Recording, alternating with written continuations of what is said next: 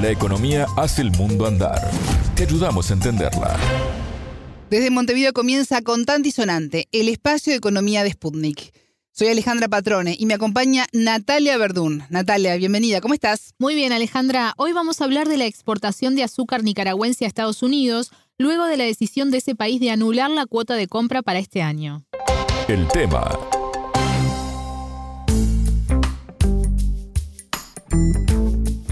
Para el periodo 2022-2023, Nicaragua debía enviar unas 22.114 toneladas métricas de azúcar a Estados Unidos, según una cuota de la Organización Mundial del Comercio. Pero, Natalia, eso no se va a concretar. Exacto, porque la administración de Joe Biden canceló esa cuota como una nueva forma de presión hacia el gobierno de Daniel Ortega que desde Washington se considera ilegítimo. La producción de azúcar nicaragüense es muy relevante para su economía y quien nos lo explicó más claramente fue el economista de ese país, Camilo España. La entrevista. Para tener una idea, Nicaragua produce alrededor de 18 millones de quintales de azúcar al año y más o menos exporta 12 millones de quintales. Es decir, que más o menos quedan aquí en el país alrededor de 6 millones de quintales para consumo de la población. Esto en exportaciones representa casi los 190 millones de dólares de exportaciones en lo que se refiere al rubro de la azúcar. El año pasado, para el 2021, el azúcar fue el producto número 8 en exportaciones.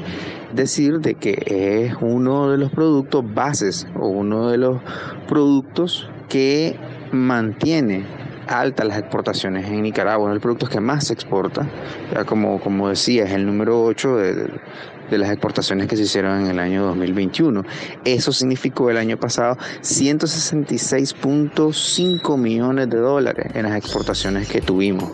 El mercado estadounidense representa casi el 50% de las exportaciones de Nicaragua. De los 166.5 millones de exportación de azúcar que se hizo en el año 2021, a Estados Unidos se le vendieron 83.5 millones de dólares en azúcar.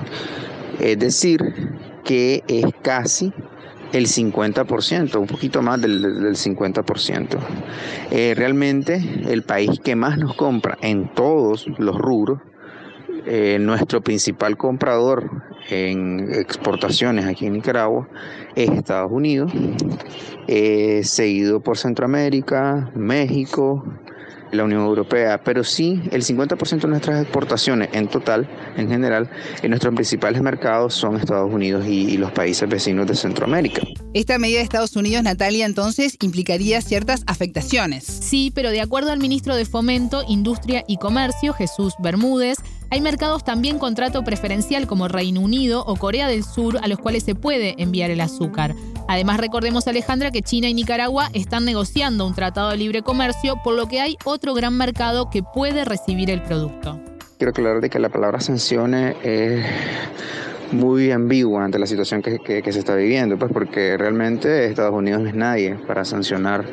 Está haciendo eh, ciertas medidas cobardes inclusive que el derecho internacional deberían de ser penadas porque está agrediendo pues no solo a como lo disponen ellos, funcionarios y todo, sino que está agrediendo a la economía de un país, al desarrollo de un país, por simples caprichos políticos o simples caprichos de ideología, simplemente por no estar de acuerdo a una idea o a principios retorcidos como los tienen ellos. En este sentido, Nicaragua eh, tiene una posición muy concreta. Nosotros estamos claros eh, de lo que significa Estados Unidos, es un imperio, es una potencia mundial, pero asimismo Nicaragua ha optado por tener alianzas con otras potencias mundiales. Eh, hace poco Nicaragua firmó un tratado, ha firmado convenio con China, sabemos que es una potencia mundial económicamente hablando, y también tenemos buenas relaciones con eh, la Federación Rusa, que también es otra potencia, tanto económica como militar. Vamos a, estar trabajando también con la Ruta de Seda, una iniciativa de, de China, y eso pues va a aperturar mercados. Yo creo que realmente si Estados Unidos no nos va a comprar esa cuota de azúcar, nosotros podamos buscar cómo ponerlas en otros mercados. Realmente no, yo considero, pues, en lo particular, que sí hay una afectación económica, eh, una afectación muy fuerte, pero pues que realmente puede solventarse, puede buscarse mecanismos para poder este, inclusive hasta mejorar los números que hemos tenido estos últimos años.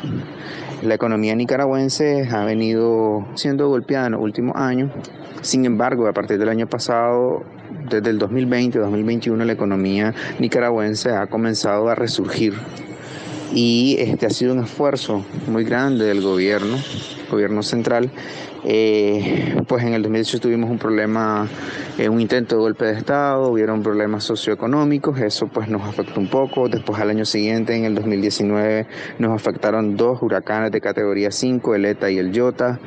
En el 2020 comenzamos nosotros a sufrir la pandemia del COVID y todo eso pues dio lugar a problemas económicos serios. Pero a partir del 2020, eh, por medio de políticas serias, políticas responsables de este gobierno, eh, hemos intentado resurgir y la economía nicaragüense ha ido levantándose, volviendo a lo que teníamos anteriormente, una economía de un incremento casi del 5% anual. Entonces yo creo que hay mecanismos, hay ciertas ideas, ciertos principios en los cuales vamos a encontrar eh, dónde colocar esa producción de azúcar. Porque no es que vamos a dejar de producir, no por eso nos vamos a detener. Eh, se va a seguir produciendo y produciendo más para estos nuevos mercados que se nos van a abrir.